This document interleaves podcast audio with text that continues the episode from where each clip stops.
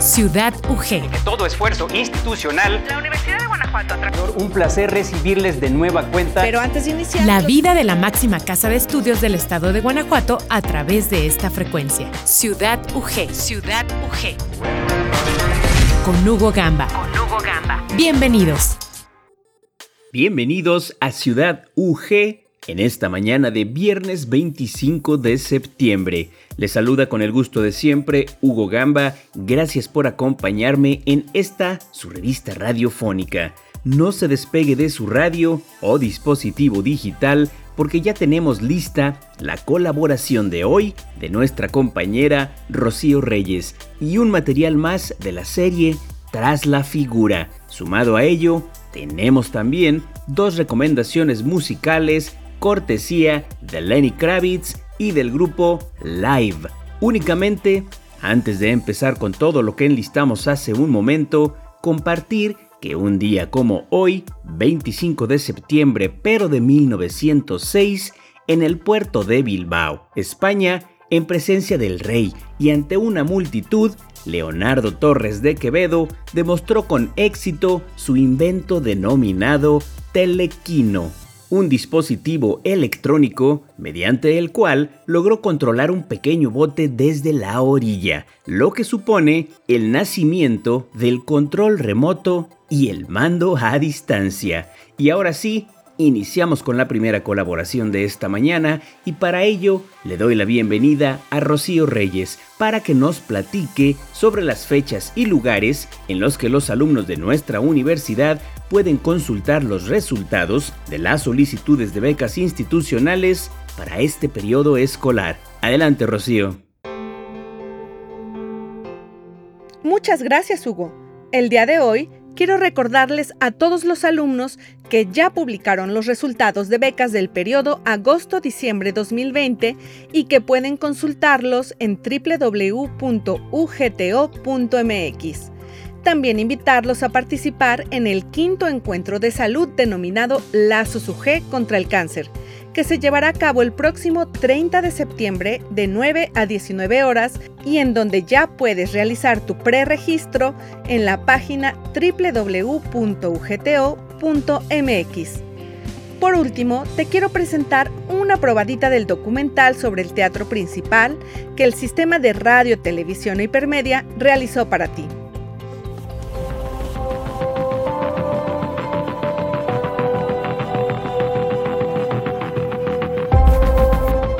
Enero de, 1788 piden al ayuntamiento eh, el permiso para construir un coliseo. Se va a inaugurar precisamente el domingo de Pascua de Resurrección de abril de 1788.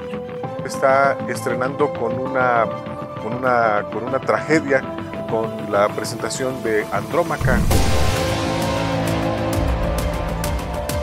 Aquí estuvo Benito Juárez, y después llegó Miramón correteándolo y el mismo Miramón dicen que vio la misma obra que había visto Benito Juárez. Fue el recinto hegemónico cultural por 115 años. En 1878 todavía en, algunos periódicos se le llama el teatro. Y para, encontré uno en 1885 donde ya se nombra teatro principal un incendio que acabó con el teatro principal. Entonces, una de las causas es naturalmente que los cines de esa época tenían pocas condiciones de seguridad, la película se calentaba, generaba eh, de alguna manera pues eh, el inicio de ese incendio que acabó temporalmente con la vida de este importante escenario. El gobernador Aguilar y Maya, que es quien impulsa la reconstrucción de este teatro. Se, se propone otra vez rehabilitar el, teatro principal. Y entonces cuando Aguilar Maya lo reconstruyó, el estilo que nos llegaba de Europa era el, el Art Deco o arte decorativo. Hacia 1955, ¿no? en las fiestas patrias de ese año, el teatro será entregado formalmente a la Universidad de Guanajuato. ¿Por qué? Pues porque la Universidad de Guanajuato sigue siendo el referente cultural más importante de nuestra ciudad y de nuestro estado. 231 años no se, no se hizo muy fácil.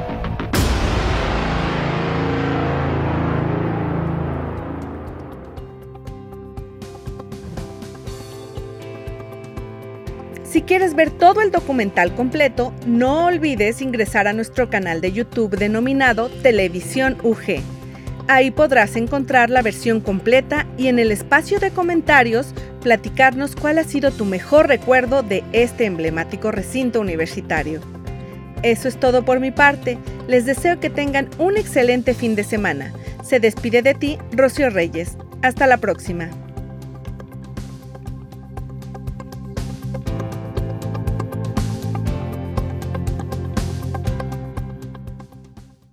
Muchas gracias Rocío por tu colaboración y para continuar con Ciudad UG este viernes está lista ya la canción Lightning Crashes del grupo de rock alternativo Live. Esta canción fue incluida en su álbum de 1994 Throwing Cooper. La canción Lightning Crashes, si bien no fue lanzada como un sencillo adquirible comercialmente, sí que recibió suficiente difusión radial para llegar a la posición número 12 en la lista Billboard Hot 100 en 1995 y llegó hasta la cima del Billboard Mainstream Rock Tracks por 10 semanas y al tope también del Hot Modern Rock Tracks por 9 semanas. Hasta el día de hoy, Lightning Crashes se considera el mayor éxito de la carrera de Live, en parte gracias a su letra llena de significado y muy profunda.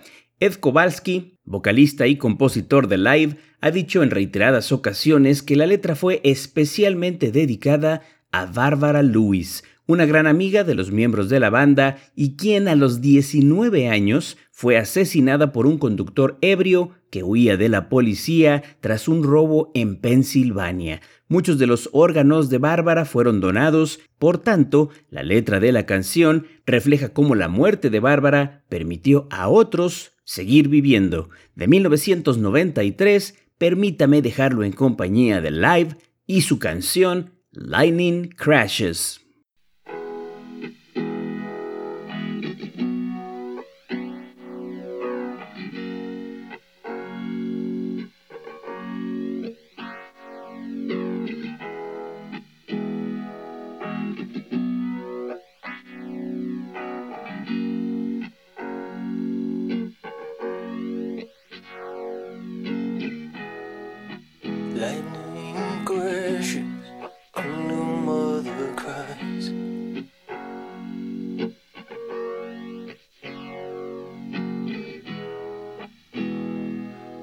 Johnson.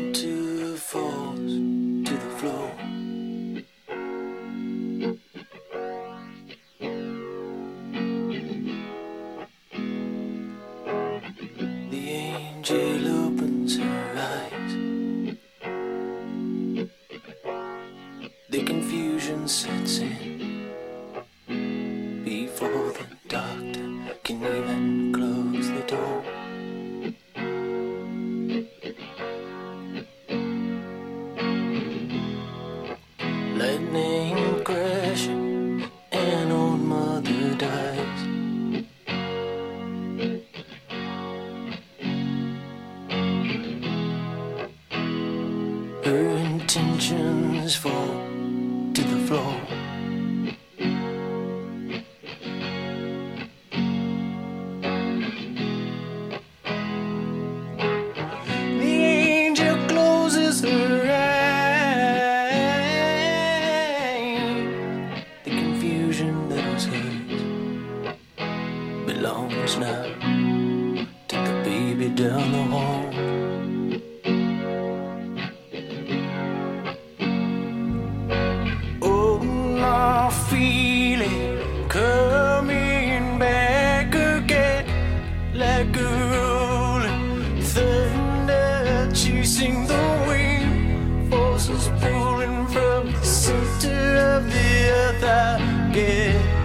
I can feel it.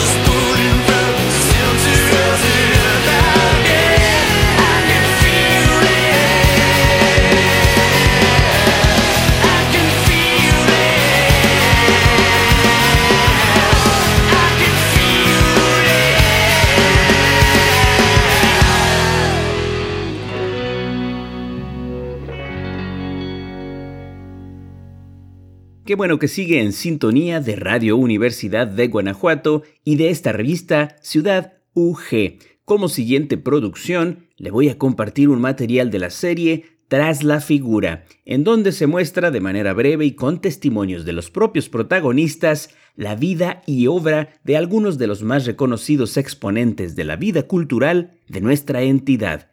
El día de hoy conoceremos la historia del maestro Luis Colín, académico universitario y director del grupo teatral de nombre La Compañía, una agrupación que se abrió camino entre las numerosas manifestaciones artísticas de la ciudad de Guanajuato, ganando la preferencia del público con sus particulares obras postmodernas, entre otras. Adelante con este material, por favor.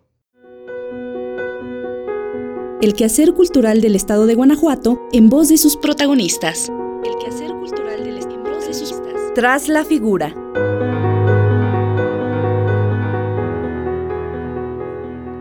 Mi nombre es Luis Colín, eh, me dedico al teatro y soy docente también de, teatro en el, sistema de, de, educación básica. Yo llegué en el 80. El maestro Dorado fue el que me invitó a trabajar a difusión cultural en aquel entonces.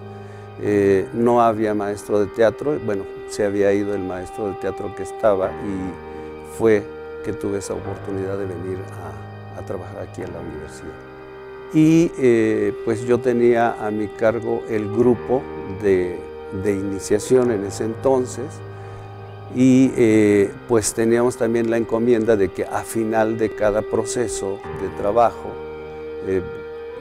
eh, teníamos que montar un trabajo justamente para demostrar los avances de los alumnos. Y después de un año de desarrollo ya podían pasar a formar parte de este grupo pues con la finalidad de que se ahondara un poco más en las temáticas que se manejaban. Que desde que yo llegué aquí son aproximadamente como unos 40 trabajos, como unos 40 trabajos, tanto con el grupo de iniciación como el grupo La Compañía. Cuando yo llegué, pues eh, habíamos estado trabajando el grupo de manera tradicional, o sea, lo que nosotros conocemos como el teatro eh, eh, estructurado de manera tradicional. pero nuestros montajes siempre estaba inserto elementos que en cada periodo se estaban usando. Hubo un momento en el cual las máscaras fueron muy importantes, en otro las mezclas de máscaras con títeres, y todos los elementos que en, un momento dado fueron importantes para el momento eh, eh, eh, histórico o social. fue hasta el año 2000 cuando empezamos a incursionar en un tipo de teatro que sin saber cómo se llamaba ni de qué tipo era, empezamos a, estructurar. este tipo de trabajo tenía la intención de darle participación más activa a los integrantes del grupo eh, a partir de los intereses de estos integrantes. Al año 2002 aproximadamente nos dimos cuenta que este tipo de trabajo tiene un nombre y su nombre es teatro postdramático. Cuando yo hablo de teatro tradicional, hablo de una estructura secuenciada que nos está conduciendo desde el planteamiento del problema hasta pasar por un punto que se llama clímax y luego hay un descenso en esa gráfica que es el desenlace de la obra. El teatro postdramático no tiene esas características. El teatro precisamente se llama postdramático porque no conduce al espectador a un punto dramático en el cual se exploten o exploten los, los sentimientos de los personajes o las circunstancias de los personajes. Entonces son cuadros que fácilmente pueden ser eh, eh, ensamblados, secuenciados, para poder hablar de un tema, pero sin necesidad de tener esos, esos este, elementos tradicionales del teatro. Nos funcionó muy bien eh, este cambio de, estética porque dio la posibilidad a que el actor, en este caso los alumnos pues convertidos en actores, eh, eh, ejercitaran la capacidad de observación, la capacidad de análisis y la capacidad de síntesis, eso es muy importante. Y entonces esta, esta actividad o esta circunstancia también le permite desarrollar su creatividad. Eh, entonces son muchas las, eh, eh, las competencias que el individuo desarrolla. La diferencia del multimedia ahora es que tiene injerencia directa en la acción dramática. las imágenes responden más a una circunstancia que el personaje está viviendo, no nada más ilustra, sino que hay como un una, una liga o, un este, eh, conducto que nos habla inclusive de la cuestión interna del personaje. ¿no? Esa es la gran diferencia. Entonces nosotros hemos tratado de que ese recurso justamente cumpla ese requerimiento de este teatro eh, eh, contemporáneo.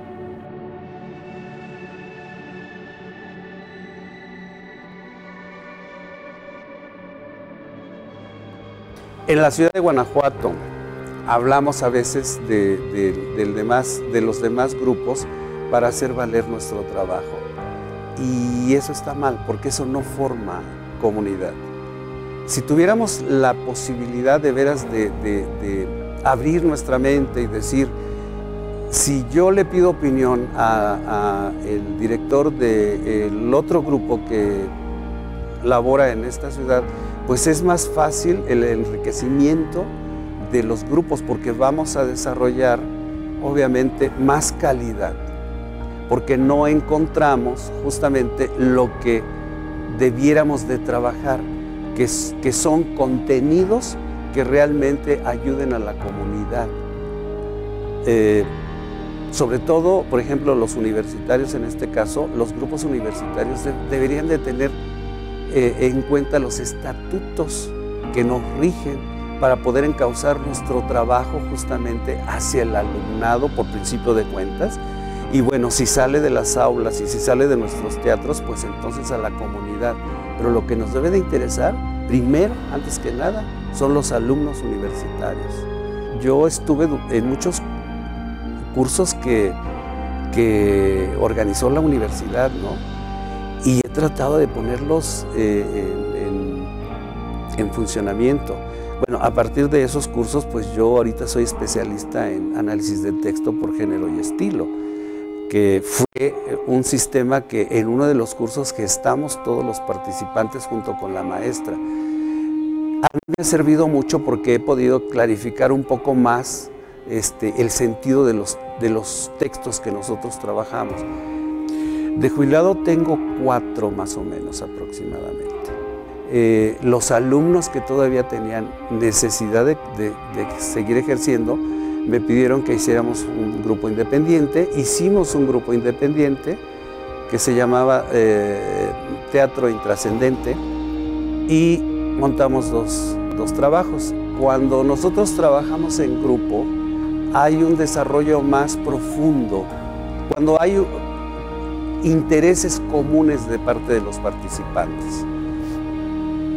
Porque hay una estética que todo mundo seguimos, hay una intención que todo mundo seguimos y eso le da eh, eh, cohesión a todos los intereses y posiblemente eh, una, un resultado más fidedigno, más sentido, porque pues el teatro en este caso es eso, el arte es eso.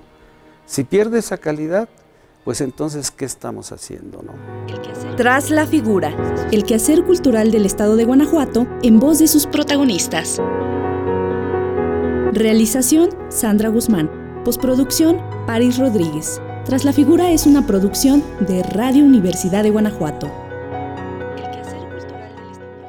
Y para terminar con el programa de hoy, tenemos lista la segunda canción de este viernes y se trata de Fly Away, cuarto sencillo del álbum número 5 del cantante estadounidense Lenny Kravitz, una canción lanzada en 1998. Fly Away lideró las listas del mainstream rock y modern rock tracks ambas de la revista Billboard en los Estados Unidos, mientras que en el Reino Unido también alcanzó el número uno, siendo incluso el único sencillo de Kravitz hasta el momento en obtener dicha distinción. Sumado a ello, en 1999, Fly Away ganó un premio Grammy en la categoría de Mejor Interpretación Vocal de Rock Masculina.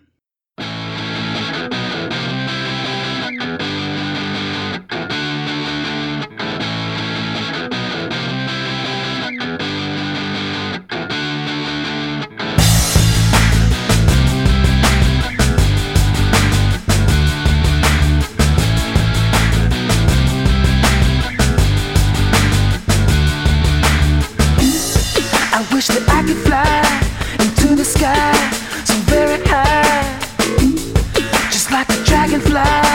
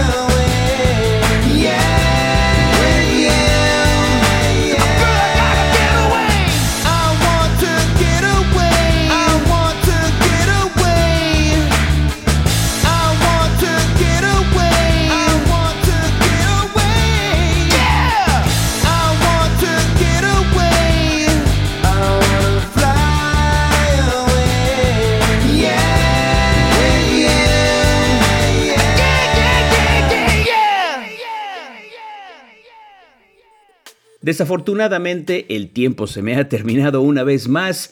Hemos alcanzado así el final de esta emisión de Ciudad UG. Me despido deseando un estupendo y productivo fin de semana para todos. Aquí nos encontramos el día martes en punto de las 9.30 de la mañana. Cuidémonos mucho, recordemos que aún no debemos bajar la guardia en cuanto a las recomendaciones que ya todos conocemos para evitar en la medida de lo posible, el contagio del virus COVID-19 coronavirus. Pero por lo pronto, ya lo sabe, disfrute su día. siempre en la sana compañía de Radio Universidad de Guanajuato. Hasta aquí la emisión de hoy. Gracias por acompañarnos. Nos escuchamos en la próxima emisión de Ciudad UG. Ciudad UG. La vida de la máxima casa de estudios del estado de Guanajuato a través de esta frecuencia. Ciudad UG. Ciudad UG. Con Hugo Gamba. Hasta la próxima.